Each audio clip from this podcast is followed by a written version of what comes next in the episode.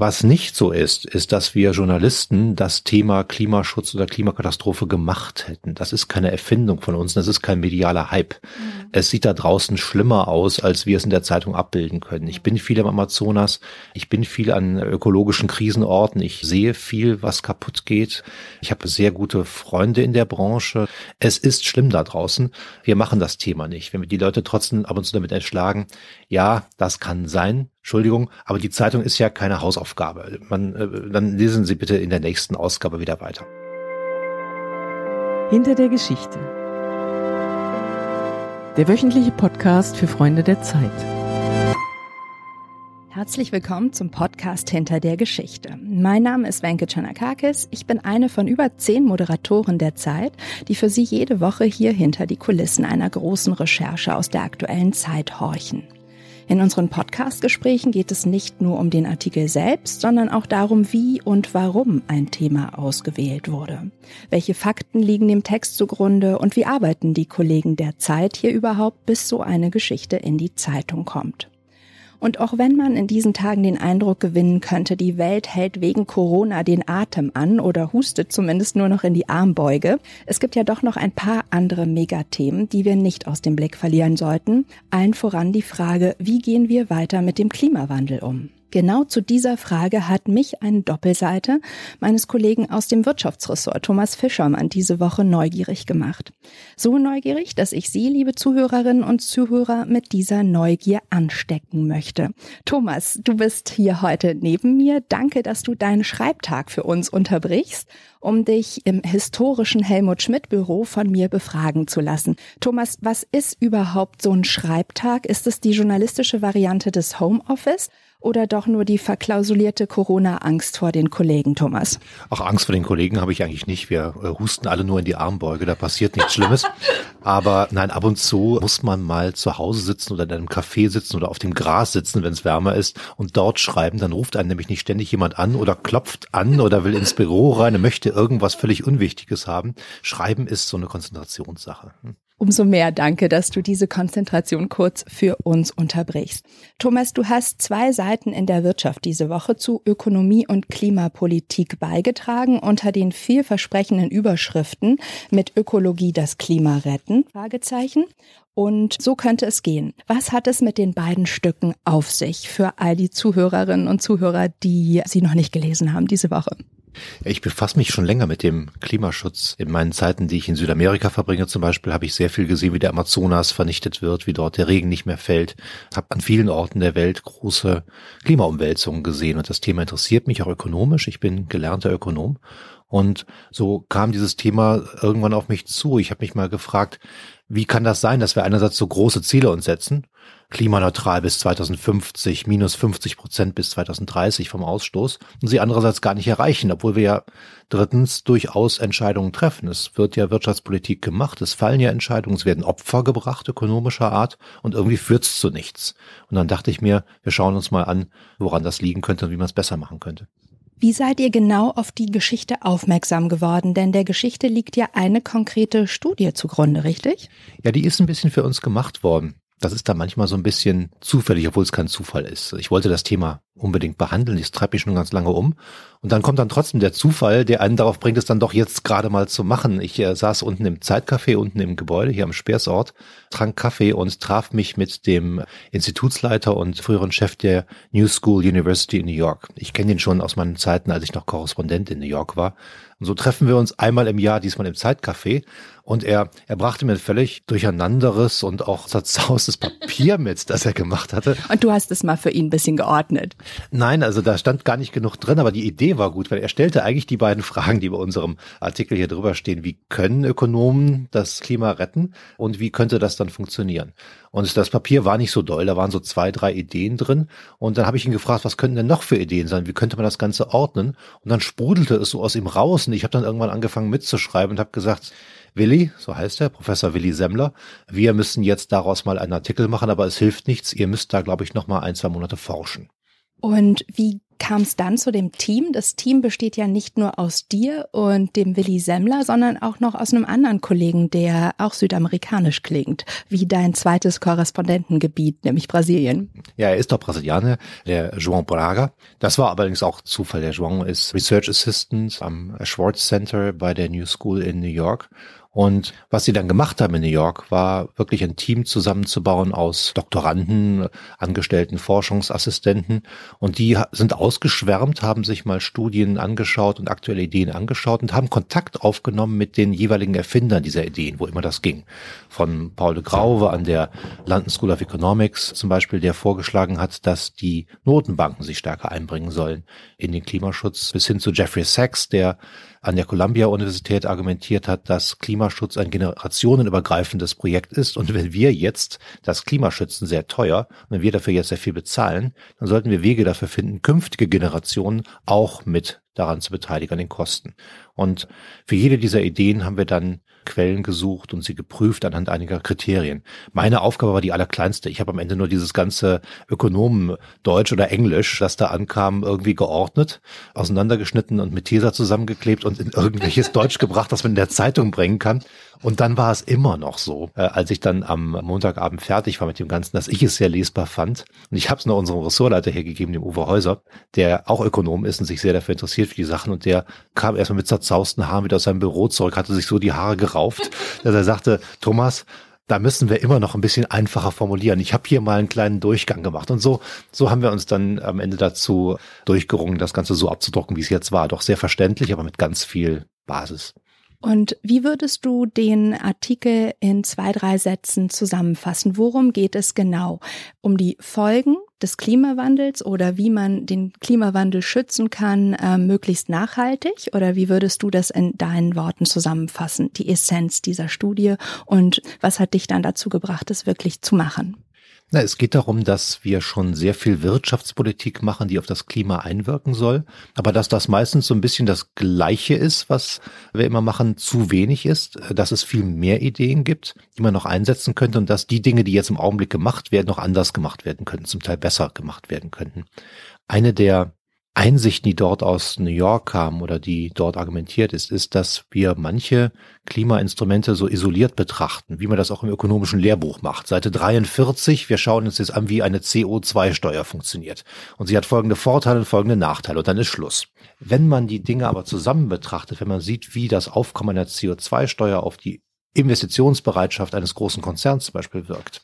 Und wie es dann noch wirken könnte, wenn man im Paket dazu grüne Anleihen durch Staaten garantieren könnte. Also wenn man das nicht isoliert betrachtet, sondern eben zusammen betrachtet, kommt man zum Teil zu ganz anderen Aussagen, kommt man zum Teil auch zu ganz anderen Politikverschreibungen und dann wird es auch sehr schnell kompliziert.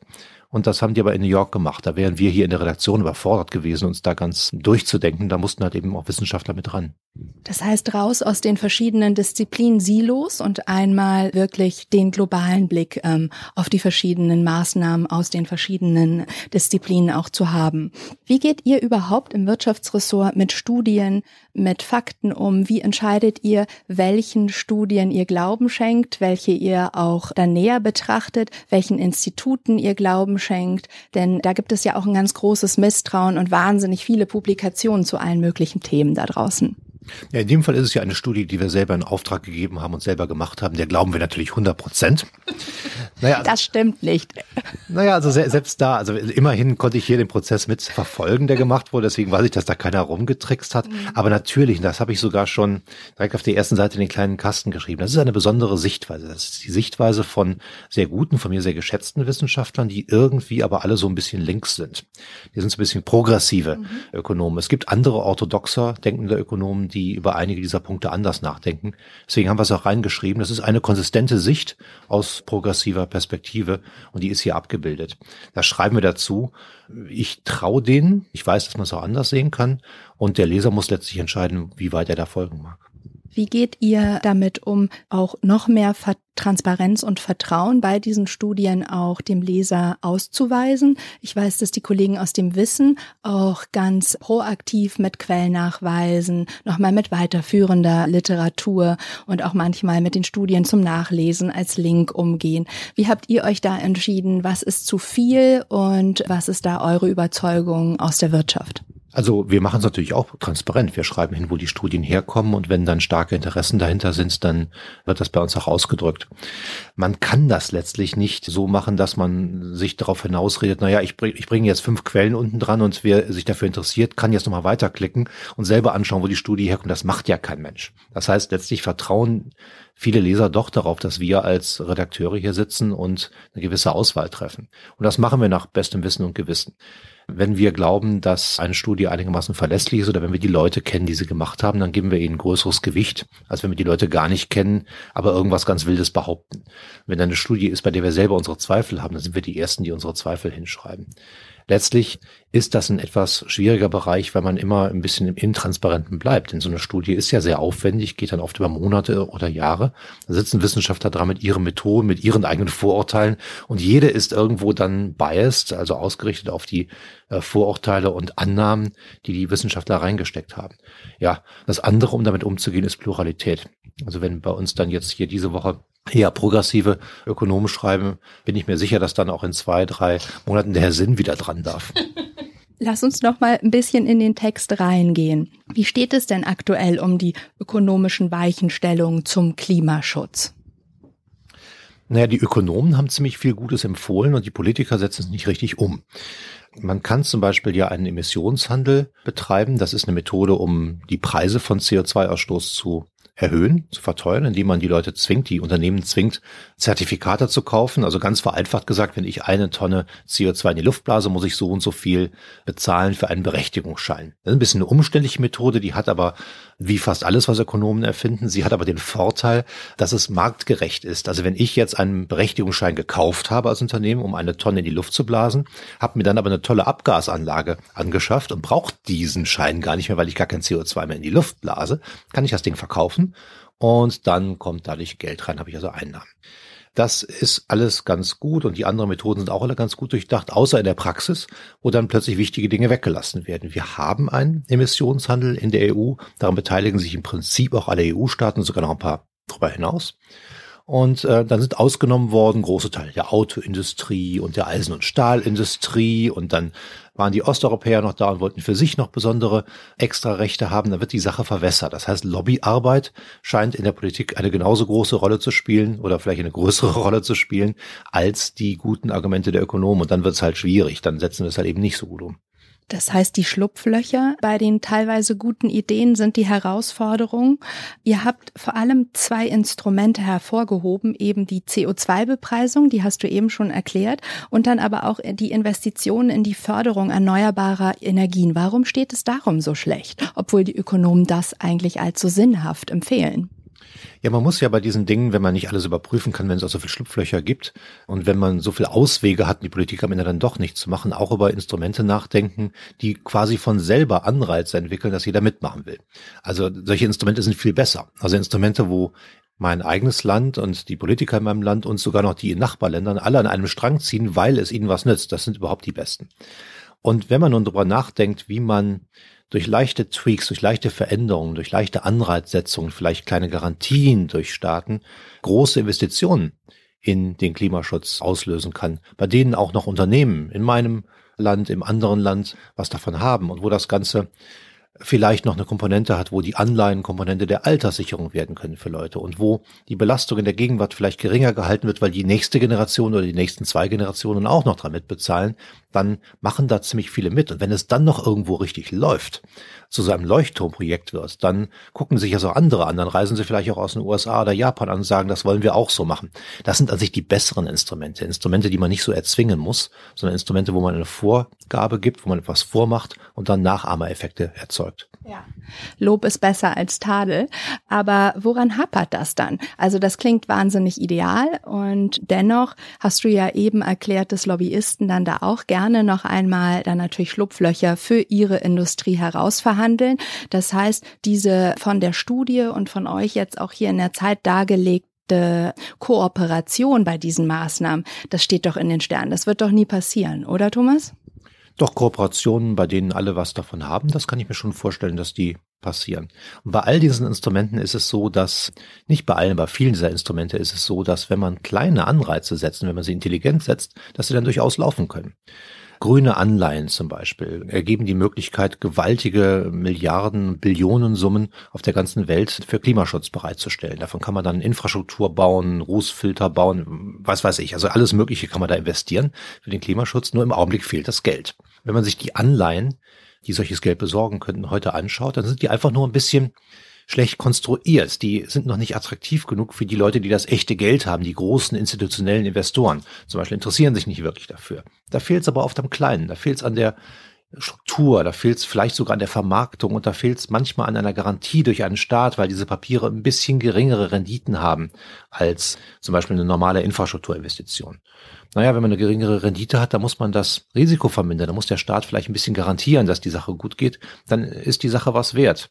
Da muss man mit Portfolio-Managern sprechen, dass solche Anlagen durchaus eine Balance geben können gegen andere Anlagen. Sie können hedgen, sie können andere Papiere, die sich schnell auf und ab bewegen, konterkarieren. Das Portfolio wird sicherer. Das muss man kommunizieren, dass man das auch möchte, zum Beispiel als Finanzmarktaufsicht, dass die Papiere insgesamt, dass die Portfolios bitte so sicher sein sollen in bestimmten Anlagevehikeln, dass da nicht ständig Crashs zu erwarten sind. Vor allem jetzt, wo große Stürme drohen, wo Überflutungen drohen, wo vielleicht mal große Crashes im fossilen Energiebereich drohen. Also überall dort kann eine Finanzmarktaufsicht zum Beispiel sagen, wir möchten, dass ihr diese Risiken ein bisschen stärker ausschließt und wir schlagen vor, einer von vielen Vorschlägen, dass ihr dafür grüne Anleihen kauft, die so und so strukturiert sind, die wir auch so und so garantieren oder die die Zentralbank auch annimmt als Collateral, als Sicherungshinterlegung alles das würde helfen. Das, jetzt habe ich ziemlich lang geredet und es klingt ein bisschen kompliziert und man merkt das schon. Da ist eine ganze Fülle von Politikvorschlägen da, die schnell ins Technische geht und darum geht's aber. Man kann kleine technische Dinge aufdrehen, um große Visionen plötzlich möglich zu machen. Das heißt, wenn ich dich richtig verstanden habe, dann ist die Empfehlung der Studie mit dem weitreichendsten Effekt zum Klimaschutz wirklich die Investitionen in klimafreundliche Fonds, in Geldanlagen, die auch das Klima schützen, das, was den größten Effekt haben wird. Ist das die Empfehlung der, der Studie? Habe ich das richtig wiedergegeben oder wie würdest du das in zwei, drei kurzen Sätzen beschreiben? Ja, und man muss über beide Seiten nachdenken. Also das eine geht nicht unter das andere. Man muss über die Verteuerung von CO2-Ausstoß genauso nachdenken. Also das muss teurer werden, wie über die Investitionen. Und da muss man gucken, wie die Sachen zusammenhängen. Also wenn ich eine CO2-Steuer erhebe, ist das dann besser für Investitionen, als wenn ich einen Emissionshandel betreibe. Und da gibt es ein paar erstaunlich überraschende Antworten in dieser Studie. Das heißt auch Studie lesen. Ich würde die Studie lesen. Du sag mal, eine Privatuni in New York hat diese Studie gemacht, die New School of Social Research New York. Da kann man jetzt auch ganz konkret Climate Economics studieren in der Wirtschaftswissenschaft. Ist das ein Orchideenfach oder wird es zu einem Paradigmenwechsel auch in der Wirtschaftswissenschaften führen? Ich glaube, wir kommen gar nicht mehr drum herum, bestimmte Fragestellungen, die sehr wichtig sind, aus ganz vielen verschiedenen Perspektiven zu betrachten. Und es ist jetzt gar nicht so exotisch. Was die dort machen, ist, dass sie verschiedene Subdisziplinen der Ökonomie Ökonomie ansetzen auf das Thema Klima. Also Spieltheorie, Makroökonomik, aber auch Finanzmarktkunde zum Beispiel, was ja sehr interessant ist, wenn man über große Investitionen nachdenkt. Wenn man jetzt noch exotischer werden wollte, würde ich fast dafür sein, dass man auch noch Psychologen und äh, Sozialwissenschaftler und Historiker einbindet. Ich kann mir gut vorstellen, dass es anderswo auch gemacht wird, aber das hier ist eigentlich schon ganz nah an dem dran, was sehr praktisch notwendig ist. Du bist ja ähm, journalistisch in den Wirtschaftswissenschaften zu Hause, im Wirtschaftsressort, wenn du auch äh, mit den Kollegen diskutierst. Wie wichtig ist der Klimaschutz für Unternehmen? Was beobachtet ihr da? Sind das nur Lippenbekenntnisse und wo wird es richtig ernst genommen? Ja, also Klima ist inzwischen ja ein wirklicher Kostenfaktor für viele Unternehmen. Das hängt jetzt ein bisschen von der jeweiligen Branche ab, aber die reden alle über Klima und das ist, das sind keine Lippenbekenntnisse. Die wollen ihre Kosten senken und die Kosten steigen für Dinge in diesem Bereich, allgemein im Umweltschutz und speziell im Klimaschutz. Und deswegen sind die sehr interessiert daran, dort Kosten zu senken. Sie sind auch sehr interessiert daran, solche Regelungen schon mal zu umgehen. Dann kann das ja noch billiger sein. Das ist auch richtig, aber es ist auf jeden Fall ein Thema für sie. Wenn wir jetzt mal kurz auf uns Deutsche gucken, inwiefern überschätzen sich die Deutschen, was ihre Klimaschutzaktivitäten auch angeht? Ich glaube, damit beginnt ihr euren Text auch. Naja, wir hatten uns relativ klare Vorgaben gemacht. Das heißt, wir, die Bundesregierung hat das gemacht. Und wenn man dann die Klimaschutzberichte von Jahr zu Jahr liest, bleiben wir hinter den Zielen sehr stark zurück. Und das steht auch in den Klimaschutzberichten selber, woran das liegt, dass einfach zu wenig umgesetzt wurde von dem, was geplant worden ist. Da ist Investitionsmangel, zum Teil Mangel an Mut, Innovation zu betreiben. Und ja, so geht das nicht weiter diskutieren wir vielleicht manchmal auch über die falschen Abkommen und aus der falschen Perspektive. Was mich überrascht hat in dem Text ist, dass ich gelesen habe, dass auch die von den Fridays for Future Aktivisten ja häufig diskutierte Paris-Abkommen, die wir ja nicht halten werden, hat ein großes Manko laut der Studie. Denn im Paris-Abkommen wird darauf verzichtet, die verschiedenen Klimaschutzmaßnahmen international zu koordinieren. Taugt das Paris-Abkommen dann überhaupt so als Wunsch Wunsch- und Zielszenario oder sollten wir über andere Zielszenarien des Klimaschutzes diskutieren? Ach, ich mag das Pariser Abkommen eigentlich. das freut mich, wenn du das magst. Wir haben ja vorher was probiert, was ich noch lieber mochte. Das Kyoto-Protokoll, wo wirklich ein, was heißt einheitlich, aber stärker vereinheitlichte äh, Abkommen geschlossen werden sollten, dass alle zusammen am an einem Strang ziehen. Wenn man das Kyoto-Abkommen hätte umsetzen können, wäre das gut gewesen, hätte das wahrscheinlich im Klimaschutz mehr genützt, aber es war nun mal nicht umzusetzen. Deswegen ist das Pariser Abkommen durchaus in der Tradition des etwas neueren Denkens. Wie bringt man eine im Grunde genommen nicht sehr kooperationsbereite Welt doch zusammen? Mhm. Und das geht nur sehr stark mit Eigenzielsetzung, mit Eigenverantwortung, mit einer steckt sich beim anderen an und all diese Dinge sind schon ganz klug im Pariser Abkommen angelegt. Es ist ein Abkommen für eine Welt, in der man sich nicht mehr so ohne weiteres auf gemeinsame Linien einigen kann. Jetzt würde mich mal interessieren, wie du als Journalist auch mit diesem Thema umgehst. Man merkt an dieser Studie geradezu beispielhaft, wie komplex es ist, desto näher man hinschaut. Kannst du dich erinnern, wann du dich als Wirtschaftsjournalist das erste Mal mit dem Thema Klimaschutz beschäftigt hast? Puh, das weiß ich gar nicht mehr, weil das schon so lange her ist. Das war ja immer schon ein Thema. Ich weiß, dass ich als Korrespondent in London damals anfing in den späten 90er Jahren und da war überall Wachstum und da war New Economy äh, und so etwas, aber es war damals auch schon sehr klar, dass Umweltschutz, damals war das noch nicht so sehr Klimaschutz, dass Umweltschutzthemen größer werden, auch zum erheblichen Kostenfaktor werden. Das war eigentlich immer schon ein Bestandteil. Auch in der öffentlichen Wahrnehmung überhaupt. Also einer meiner ersten Artikel ging damals um die Greenwashing-Kampagnen in Konzernen, wo sie dann eigentlich nicht sehr viel für den Umweltschutz gemacht haben, aber sehr bunt bedruckte Prospekte herausgaben, die sie mit viel Chemiefarbe gedruckt haben, darüber, wie sie der Umwelt ganz viel Gutes tun. Thomas, du hast es eben am Anfang unseres Gesprächs schon angedeutet. Du pendelst zwischen Brasilien und Deutschland. Die Hälfte des Jahres verbringst du in Südamerika, die andere hier im Norden. Und dabei beschäftigst du dich auch mit den Folgen des Klimawandels. Wie schafft man es denn als Journalist, so lange an so einem komplexen Thema dran zu bleiben, ohne frustriert zu werden? Auch wie langwierig all das ist? Ja, ich habe ja gar nicht gesagt, dass ich nicht frustriert bin. Du siehst nicht frustriert aus. Wie schaffst du das? Naja, das ist ja noch früh am Morgen. Ich habe gerade Kaffee getrunken. okay, Sie sehen, da bleiben wir dran. Da scheut er sich vor einer richtigen Antwort.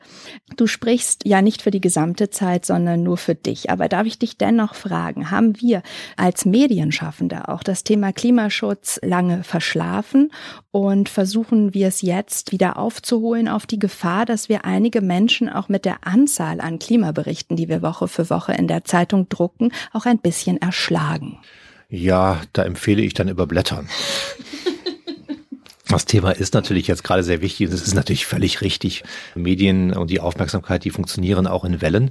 Das merkt man jetzt gerade am Coronavirus. Das hat man davor am Klimaschutz gemerkt. Das wird danach auch wieder sein.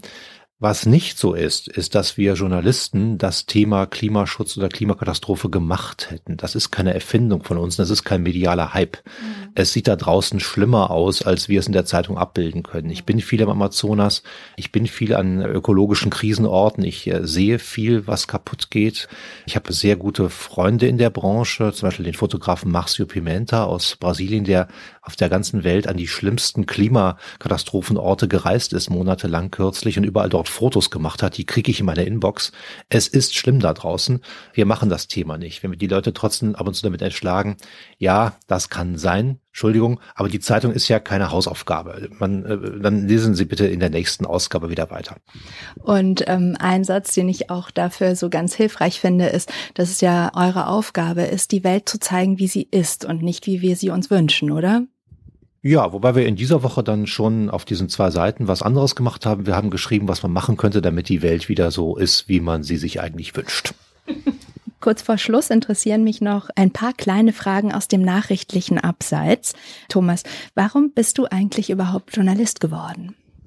Weil die beiden anderen Optionen, Informatik zu studieren und Musik zu studieren, sich damals nicht so ergeben haben. Für Musik war ich nicht gut genug und Informatik war mir zu komisch, weil da an der Rheinisch-Westfälisch-Technischen Hochschule in Aachen nur Männer in Birkenstock-Sandalen mit grauen Socken rumliefen. und ich wollte keiner werden. Was inspiriert dich ganz besonders aus den beiden weiten Welten, zwischen denen du tingelst, Brasilien und Deutschland?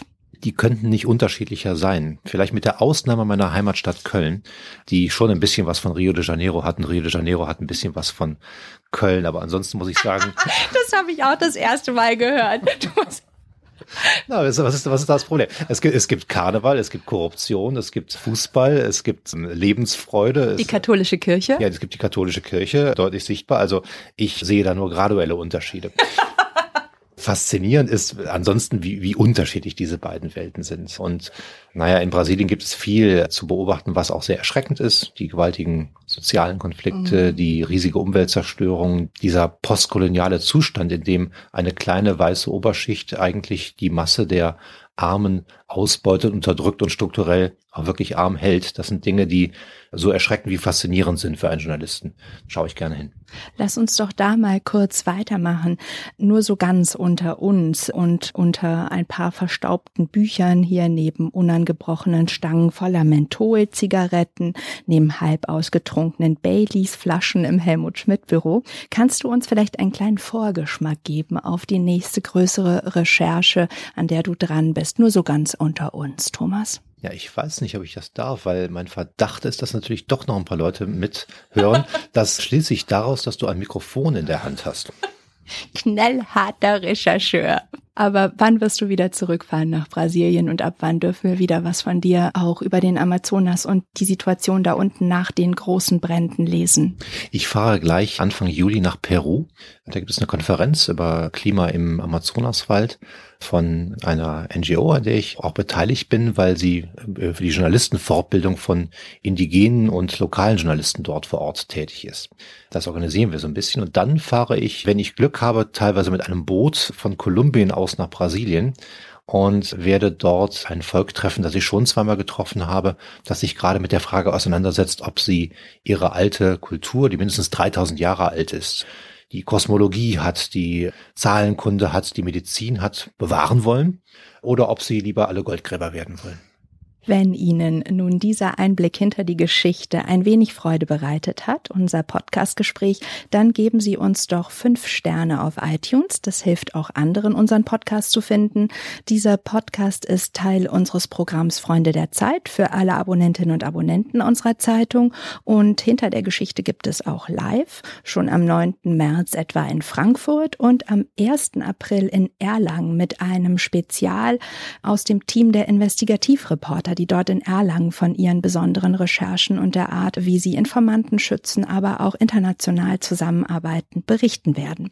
Tickets können Sie unter www.freunde.zeit.de erwerben. Dort finden Sie auch viele weitere Episoden dieses Podcasts und auch mehr von Thomas Fischermann in Action. Etwa unter Rückblicke finden Sie die hinter der Geschichte Keynote von Thomas über die Indianer der Tenerim, die über den Klimaschutz und gegen die Abholzung des Regenwaldes Waldes unter Aufwendung ihres Lebens kämpfen.